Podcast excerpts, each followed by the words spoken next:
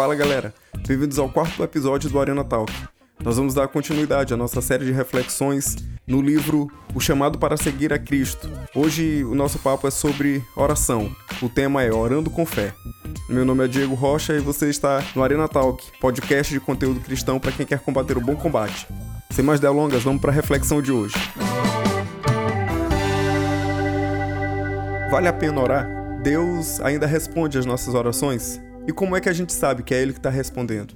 É, C.S. Lewis, no seu livro A Última Noite do Mundo, ele nos faz uma proposta empírica para que a gente tente arranjar uma prova se Deus ouve e responde às nossas orações.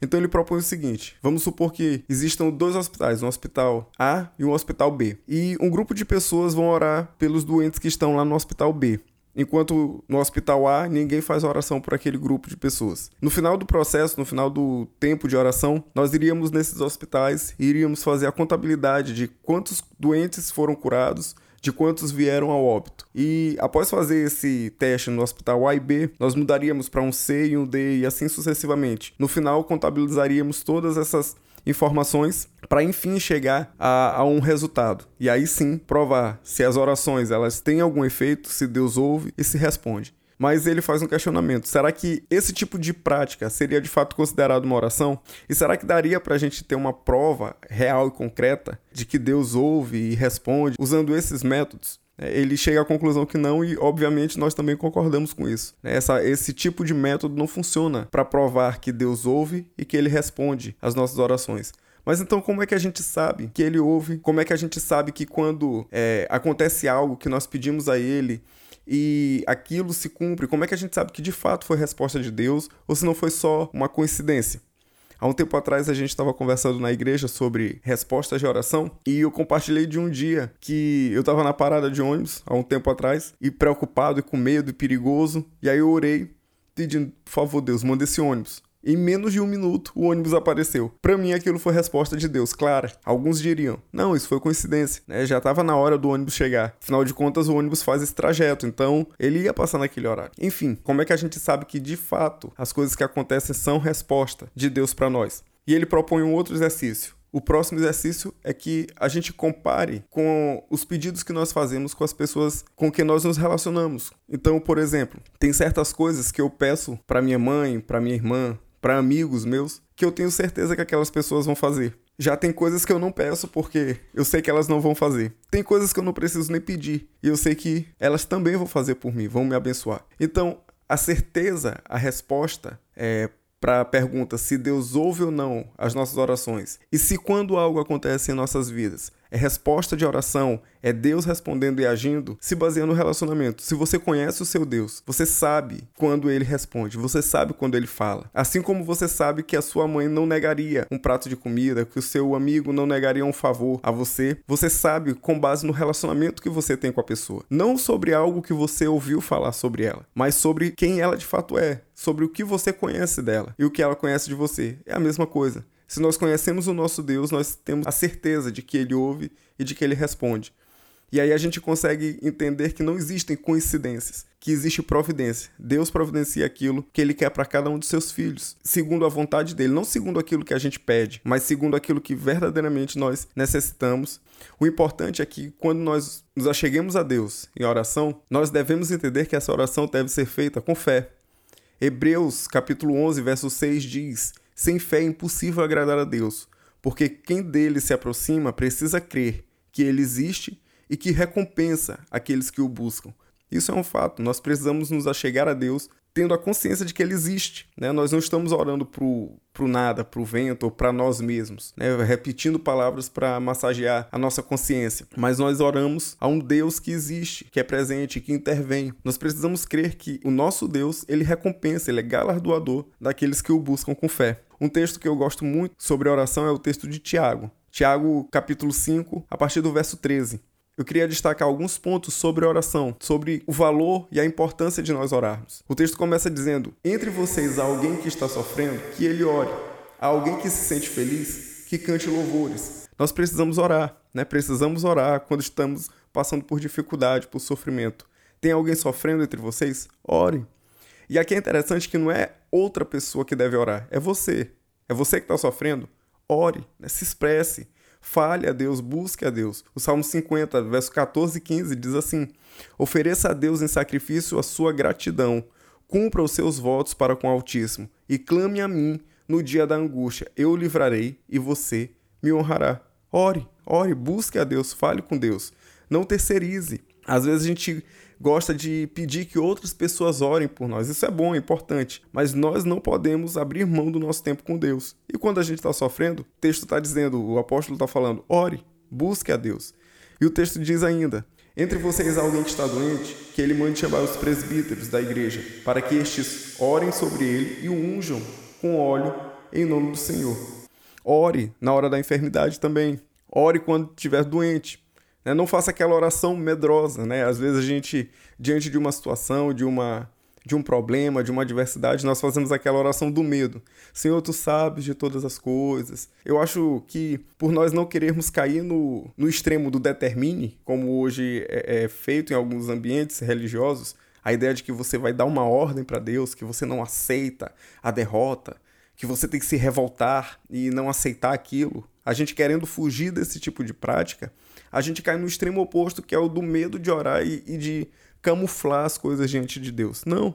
Ore a Deus, pedindo aquilo que você quer. Né, Senhor, nós queremos a cura dessa pessoa. Tem misericórdia de nós, cura os nossos irmãos, cura quem está passando aqui por uma dificuldade. O Senhor sabe, o Senhor conhece o desejo do nosso coração. Nós queremos que o Senhor cure. Ora com fé, porque Deus é poderoso, Ele pode curar, Ele pode fazer com todas as coisas. Obviamente que nós sabemos que todas as coisas estão debaixo da vontade de Deus mas nós podemos chegar diante dele abrindo o nosso coração. O apóstolo diz que nós podemos lançar sobre ele toda a nossa ansiedade porque ele cuida de nós. Então ore com fé, ore pedindo, ore falando claramente aquilo que você quer ao seu Deus. Assim como Jesus. Jesus orou a Deus dizendo: Pai, se possível, passa de mim esse cálice, mas que não seja feita a minha vontade, mas sim a tua vontade. E ele ainda diz: Se tem alguém doente entre vocês, que ele mande chamar os presbíteros da igreja. Chame seus líderes, chame seus pastores, procure a sua liderança espiritual para que ore. Né? Não fique com vergonha, não passe por seus problemas, pelas situações adversas da vida sozinho. Né? Ninguém precisa sofrer só. Chame os seus líderes, chame os seus irmãos, peça que eles orem por você. Né? Tá doente, está passando por dificuldade? Orem em comunidade.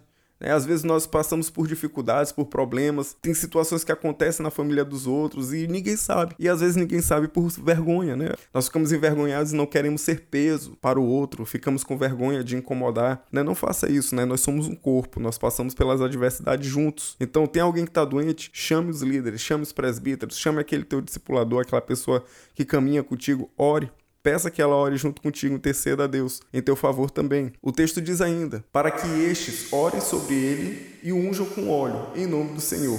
Estes aqui que ele está se referindo são os líderes, que os líderes olhem, orem por ele unjam com óleo em nome do Senhor. Aqui um ponto, o óleo. O óleo, ele era um símbolo da presença de Deus, é um símbolo da bênção de Deus, da unção de Deus sobre a vida da pessoa, mas também era usado para fins medicinais. Então, passava-se o óleo também como remédio, usava-se o óleo como remédio. Portanto, ore a Deus, peça que Deus cure, mas não negligencie o tratamento médico.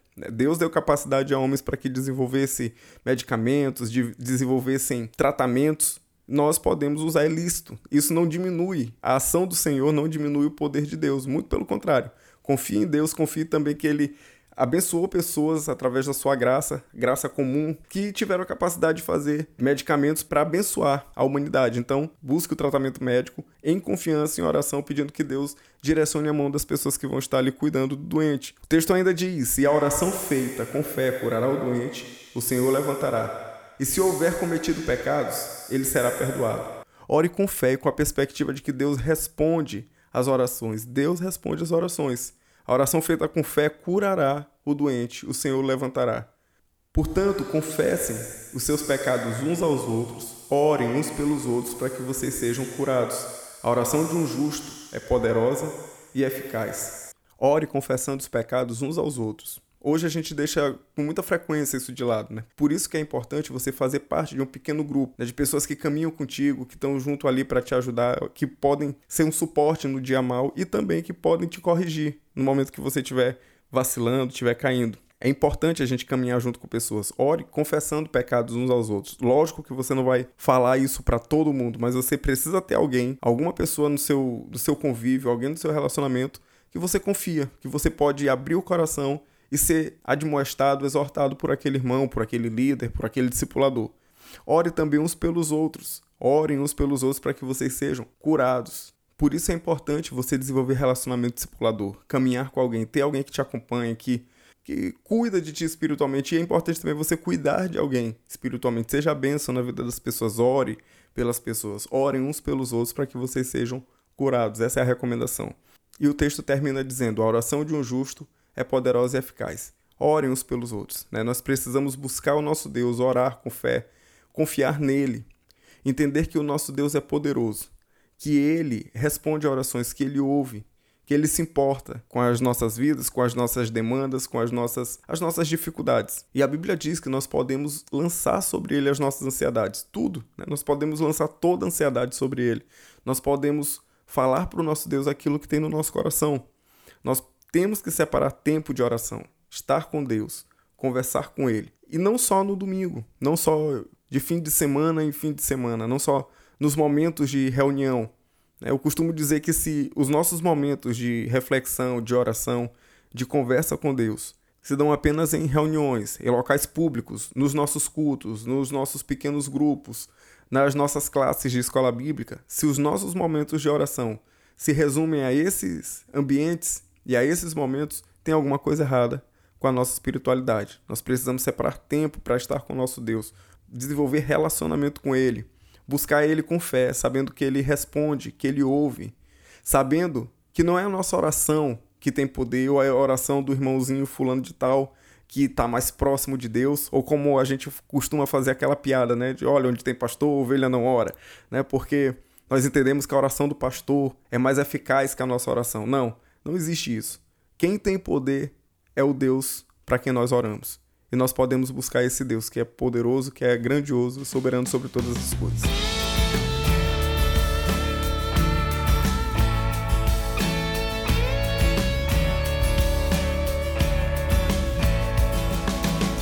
E aí, você já teve alguma resposta de oração imediata? Você já passou por alguma situação que você pediu, clamou a Deus e você recebeu imediatamente a resposta ou depois de um tempo percebeu que Deus ouviu e respondeu a tua oração?